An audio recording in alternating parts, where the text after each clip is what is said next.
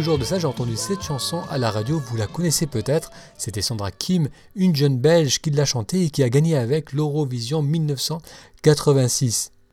J'aime la vie, c'est le sujet du podcast d'aujourd'hui. Moutassem, amour avec vous, bienvenue à ce nouvel épisode du podcast Pratiquer la méditation. Aujourd'hui, je vous invite à vous poser cette question. Aimez-vous votre vie aujourd'hui?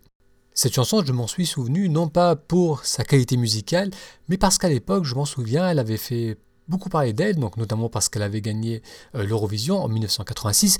L'Eurovision, pour ceux d'entre vous qui n'êtes pas euh, en Europe, c'est un concours de chant euh, réalisé à travers l'Europe.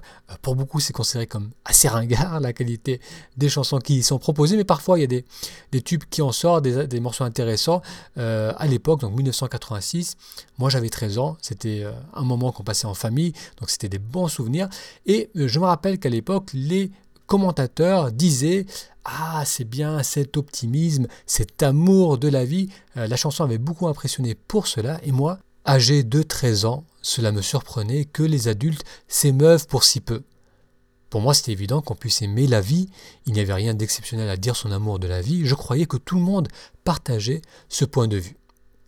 Trois décennies plus tard, je comprends mieux maintenant pourquoi l'on peut être touché par une personne qui affirme haut et fort qu'elle aime la vie car l'entrain pour la vie de la jeunesse laisse souvent place à un sentiment de résignation. Une fois adulte, pour beaucoup de personnes, on semble perdre peu à peu la joie de vivre. La plupart du temps, on subit la vie, ne ressentant plus l'enthousiasme de nos premières années.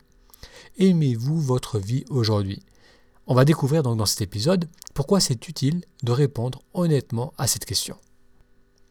Lorsque l'on a la chance de grandir dans un cadre relativement sain, dans un environnement équilibré, lorsqu'on est jeune, lorsqu'on est enfant, lorsqu'on est jeune adolescent, on a de l'entrain pour la vie, la vie est pleine de, découvertes, pleine de joie, l'opportunité de, vivre des expériences agréables. Et puis, lorsqu'on grandit, année après année, il y a de plus en plus euh, d'opportunités de souffrance. Euh, ça peut être les premières ruptures, les premiers chagrins d'amour, la perte de proches, les déceptions, les difficultés au travail, euh, les imprévus, les difficultés financières, les problèmes de santé. Plus les années vont passer et plus il va y avoir euh, de chances d'avoir des problèmes, d'avoir des imprévus, d'avoir des sources de souffrance. Et euh, lorsqu'on est adulte, donc on a accumulé, on a un bagage de vécu, un bagage de souffrance, on arrive à un point où l'on se demande si la vie peut vraiment nous apporter une joie durable et du bonheur. On ne vit pas le quotidien avec entrain, mais le quotidien devient une gestion de ce que l'on a à faire, une gestion de la, vie euh, de tous les jours, au niveau, au niveau du travail, au niveau de la famille. Euh, jour après jour, on n'est pas, euh, dans sa journée, on n'est pas connecté à la joie de vivre habituellement, mais plutôt aux responsabilités de la vie de tous les jours. Et puis bien sûr, il y a des moments où on se fait plaisir, des moments euh, de bien-être, des moments de partage, des, moments de détente qui nous font du bien.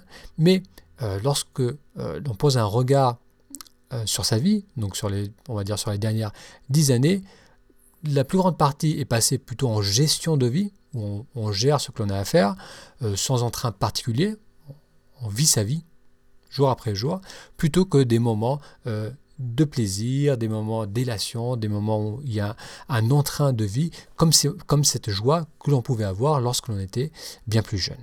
Alors est-ce qu'il est possible d'aimer à nouveau la vie comme cette jeune Sandra Kim qui a voulu chanter son amour de la vie? Est-ce qu'il est possible au quotidien de se reconnecter à l'amour de la vie?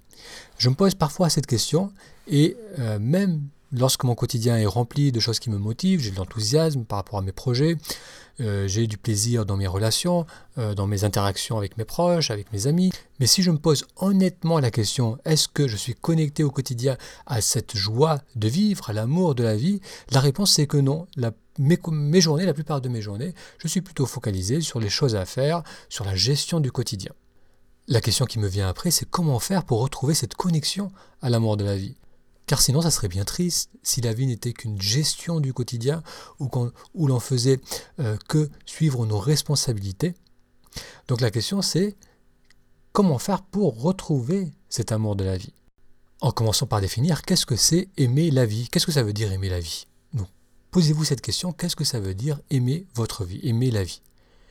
Pour moi, aimer la vie, c'est aimer ce qui est vivant, c'est aimer la nature, aimer les arbres, aimer la nature dans sa globalité, aimer les animaux et surtout aimer les autres humains.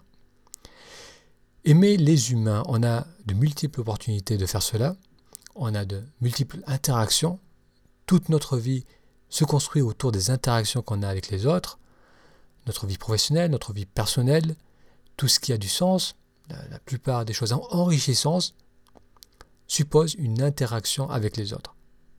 Aimer la vie, c'est aimer les personnes avec qui l'on interagit. Que veut dire aimer les personnes Aimer les autres, ça ne veut pas forcément dire être gentil avec eux, leur faire plaisir, les soutenir. Pour moi, la manifestation de l'amour, c'est lorsque l'on est honnête avec les autres, lorsque l'on communique avec authenticité qui l'on est. C'est le plus beau cadeau que l'on peut offrir à l'autre, car c'est le plus beau cadeau qu'on peut s'offrir à soi-même. Lorsqu'on est connecté à soi, lorsque l'on est cohérent avec qui l'on est, qu'on est aligné avec notre nature profonde, on est bien. Et lorsqu'on communique ça, on autorise l'autre à l'être aussi. On inspire l'autre à l'être aussi.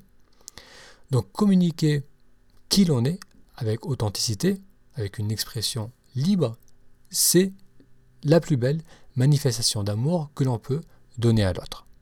Alors communiquer avec honnêteté ne veut pas forcément dire dire brutalement les choses, dire à une personne ce que l'on ressent ou ce que l'on pense sans filtre, parce que parfois c'est aussi une façon de ne pas être vrai. Lorsque l'on dit les choses avec force, lorsqu'on rejette la personne entre guillemets pour son bien-être, ou bien lorsque l'on cherche à faire plaisir, à caresser la personne dans, dans, les, sens du poil, lorsqu'on cherche à la soutenir. Dans les deux cas, on fait cela bien souvent d'une manière inconsciente pour se protéger, pour ne pas se révéler. On a peur de se montrer, on a peur de s'exprimer librement, car comme on l'a vu, on a accumulé pour la plupart d'entre nous des déceptions, des souffrances, de la douleur, et on finit par se positionner sur la défensive, on cherche à se protéger, et dans les interactions sociales, dans les interactions avec les autres. Se protéger, c'est inconsciemment, c'est vouloir montrer un certain visage, c'est euh, croire que l'on doit être d'une certaine façon, dire certaines choses, faire certaines choses pour être aimé, pour être apprécié. Quand encore une fois, le mieux que l'on puisse faire, ce que l'on a de plus précieux à offrir, c'est d'être authentique, c'est d'être honnête envers soi-même et envers les autres. Et je sais que c'est pas facile à faire. Lorsque je travaille en session individuelle, les personnes avec qui je travaille très souvent rencontrent ce problème. Elles souhaitent s'exprimer avec honnêteté, être euh, connectées avec leur nature profonde, être alignées avec qui elles sont vraiment, avec leurs valeurs, avec leurs ressentis, et exprimer cela, mais elles n'arrivent pas à le faire, car elles ont tellement accumulé de conditionnements, de croyances, qui leur dit que tu dois être de telle ou telle façon, tu dois te comporter comme ceci ou comme cela lorsque tu es dans cette situation ou lorsque tu interagis avec ce type de personne. Il y a tellement de conditionnements qu'on n'arrive plus à savoir qui l'on est réellement. Alors entre parenthèses, pour cela, la pratique de la méditation, ça aide. La méditation, ça permet de mettre en lumière de plus en plus notre fonctionnement, notre mode de fonctionnement, et ces conditionnements qui sont souvent inconscients, on va les voir de mieux en mieux. On va mieux les comprendre en méditant, en faisant une méditation, introspective. On va découvrir ces euh, croyances, ces conditionnements qui nous empêchent de nous exprimer librement. Alors, lorsque l'on commence à euh, reprendre conscience de qui l'on est, de nos valeurs, de nos ressentis, et que l'on exprime cela aux autres, c'est l'expression de notre amour et c'est la manifestation de l'amour de la vie. Car dire qu'on aime la vie, montrer de l'enthousiasme, avoir de la motivation, c'est une chose, mais ensuite il faut qu'elle soit manifestée. Si on ne manifeste pas cela à travers nos actes, ça devient juste une théorie et ce n'est pas vraiment, on n'est pas vrai, on n'est plus vraiment connecté à l'entrain et à la joie de vivre. Alors que si l'on arrive à prendre appui sur quelque chose de relativement simple, donc se dire mon amour de la vie, c'est mon amour de ce qui vit, c'est mon amour de la nature et c'est surtout mon amour des autres, parce que les autres c'est aussi un reflet de qui je suis. Lorsque je m'aime, j'aime les autres. Lorsque j'aime les autres, je m'aime moi-même. Donc lorsqu'on prend appui sur cela, ça devient beaucoup plus facile euh, de manifester son appréciation, son amour de la vie. Et euh, donc, comme on a vu, manifester son amour à l'autre, c'est tout simplement de communiquer avec honnêteté et avec euh, lucidité qui l'on est. À noter aussi que dans le bouddhisme, la première étape est de développer la pleine conscience qui permet de porter un regard profond sur notre fonctionnement intérieur. Et ensuite, c'est de se connecter à l'amour de l'autre à travers la compassion. Car c'est un moyen de transformation personnelle. Donc se reconnecter à soi et se connecter aux autres en exprimant qui l'on est, c'est un bon moyen de se reconnecter à l'amour de la vie. Je vous invite à expérimenter avec cela, à avoir l'intention dans votre quotidien de communiquer qui vous êtes le plus honnêtement possible avec les autres et en sachant que c'est votre expression d'amour. Lorsque moi je fais cela, lorsque je suis euh, connecté à cela, lorsque je me souviens de faire cela, eh bien je réalise que je retrouve un entrain euh, et une joie de vivre que parfois je perds lorsque je suis perdu dans les activités du quotidien, dans la gestion du quotidien. Et comme d'habitude, venez laisser un commentaire sous la page de cet article sur pratiquer la méditation.